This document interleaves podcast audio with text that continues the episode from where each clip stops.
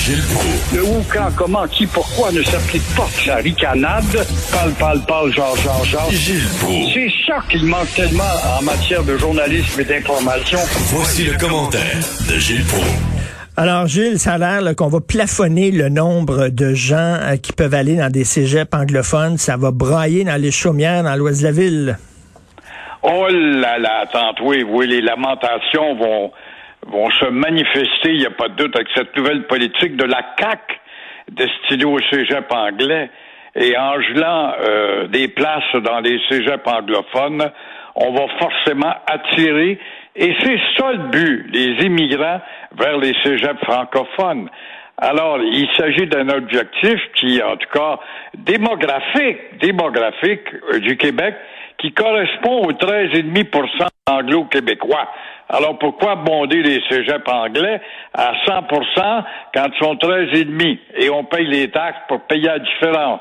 Mais surveillez bien le reste du Canada et même à Montréal, la Gazette, le Globe and Mail, le Toronto Star, qui vont nous parler de génocide. Tu vas voir ça au cours des prochains jours, ça va hurler.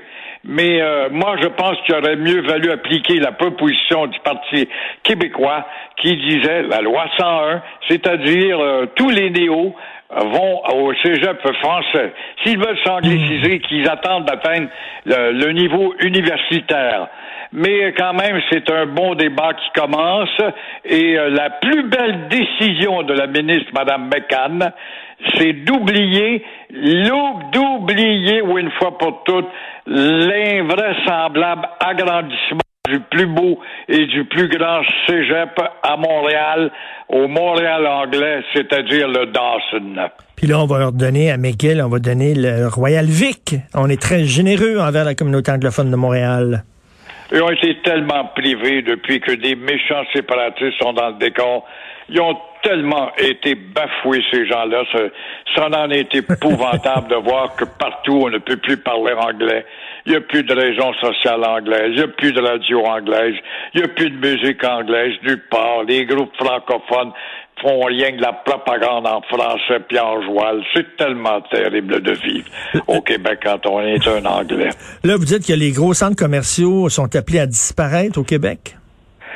Peut-on imaginer justement que des centres commerciaux qui font souvent la fierté du quartier, puis là, on est réseau, nous autres, je pense à des gros centres commerciaux à Gatineau, à Trois-Rivières, à Québec, à Montréal ou ailleurs, qui vont devenir désuets et avoir la caisse de dépôt et Ivanhoe, euh, Cambridge, se défaire de leurs avoirs dans ces structures qui remontent à 1953.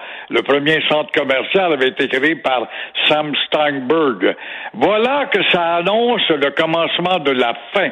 Et c'est incroyable de dire ça, mais on ne s'aperçoit pas que la pandémie a énormément nuit aux centres commerciaux, euh, commerciaux, la multiplication des S30 également, et les ventes en ligne qui sont en train de, de faire fuir les clients des centres commerciaux.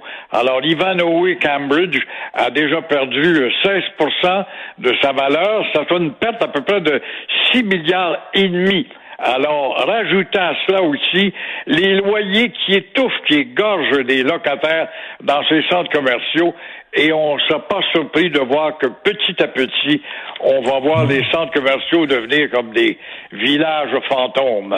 Peut-être qu'il va falloir, pour attirer les gens dans les centres commerciaux, il va falloir faire comme les galeries de la capitale à Québec. Vous avez vu ça, il y a comme un mini parc Belmont à l'intérieur avec des grandes roues, des manèges, euh, des montagnes russes, tout ça. Ça paraît peut-être ça. C'est une, une idée originale qui a commencé à Edmonton, puis il y en a aux ben États-Unis également. Alors, effectivement, pour garder la famille puis les, les, faire traîner là le plus longtemps, comme les cinémas ont commencé en plus de vendre de la bubble gum, puis de la watt, et puis des eaux gazeuses, ils ont des machines à boules, puis du rock and roll, puis tout ce que tu peux avoir dans le hall du cinéma avant d'entrer voir ton film. Quand tu es allé voir ton film, tu sais même pas ce que tu es allé voir. Exactement. Il y a des, il y a des euh, autotamponneuses maintenant. Euh, c'est très drôle. Il y a un nouveau euh, juge qui a été euh, nommé à la Cour suprême du Canada. Et là, aujourd'hui, dans la presse, Yves Boisvert a dit quelle bonne nomination. C'est fantastique. Un homme extraordinaire. Antoine Robitaille ne partage pas l'enthousiasme de M. Boisvert. Il dit ça, c'est un gars, celui qui a été nommé, c'est quelqu'un qui a que lutter bec et ongle contre, par exemple, l'interdiction du, du euh, kirpan dans les écoles? Euh, euh, c'est une très belle réflexion d'Antoine Robitaille qui nous fait réfléchir ce matin par rapport à Yves Boisvert, qui n'est rien d'autre que le propagandiste d'une idéologie déterminée par le journal La Presse, tout comme Radio-Canada. Ne l'oublions pas. Et en le disant, nous passons pour des espèces de fanatiques. Mais Antoine Robitaille euh, nous fait réfléchir ce matin sur justement les gestes que pose le juge en chef de la Cour suprême. N'oubliez pas que la Cour suprême, c'est ce qu'il y a de plus fort après Dieu. Richard Wagner, j'ai eu l'occasion d'échanger avec lui il y a quelques années dans un bar, un 5 à 7, et euh, je l'avais trouvé tellement progressiste et intéressant parce qu'il il est le fils de Claude Wagner, qui a été ministre de la Justice, un dur de dur ben dans le temps Jean Lesert, mais qui est devenu chef du Parti conservateur et il était un tenant de la théorie des deux nations. Alors voilà que Richard Wagner est-il en train de trahir la pensée de son père? Il souhaite la diversité partout. Il souhaite la diversité sur les bancs euh, de nos tribunaux à travers tout le pays. Alors, c'est sûrement pas le gars qui est le plus ouvert à la nomination d'un juge euh, maghrébin qui parle français et qui serait, par exemple, trop laïque. Ça, on n'en veut pas. Alors, tout ça, ça arrive, mon cher Richard, au moment où on étudie la portée de la méchante et timide ben loi 21 du Québec. Alors moi qui croyais que Wagner était un gars aussi progressiste que son père au chapitre de la reconnaissance des deux nations, on a l'air à se tromper. Parce que là, le nouveau juge là, qui a été nommé, M. Mahmoud, euh, Mahmoud Jamal, c'est pas un ami de la laïcité, ça. C'est Monsieur accommodement raisonnable. Euh, on devrait faire des accommodements pour les religions. Donc lui, c'est sûr et certain que son jupon dépense. Quand il va voir la loi 21 arriver devant ses tribunaux, on sait de quel bord il va pencher. J'espère que Québec mentalement se prépare déjà à subir un échec. C'est pas nouveau. Duplessis le disait, la Tour suprême et la Cour suprême, c'est comme la Tour de Babel, ça penche toujours du même bord. Alors, j'espère que Québec mentalement se prête. Vraiment, ils vont utiliser la clause dérogatoire, mais ça, elle tient cinq ans, puis après cinq ans, faut que tu la renouvelles. Fait que ça va être un merry-go-round qui va durer. Il faudra trouver une alternative. Surtout que Trudeau vient de nous reconnaître.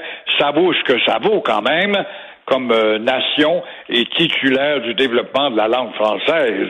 Tout à fait. Tout à fait. Bon été, euh, Gilles. C'est notre dernière, euh, vous et moi. J'imagine qu'on va vous entendre cet été aussi sur les ondes de Cube. Vous allez continuer à chroniquer. tant mieux. Moi aussi, je vais chroniqueur à l'émission de Danny Saint-Pierre. Donc, passez un excellent été. Profitez-en bien. À toi aussi, puis bon voyage dans ma douce France, pays de mon enfance, et je comprends pourquoi tu vas là et que tu aimes ce paradis. Il y a deux pays, disait euh, Thomas Jefferson, dans notre cœur. On devrait avoir son pays et la France. Oui, tout à fait. Je partage ça. Merci beaucoup, Gilles. Au revoir. Au revoir.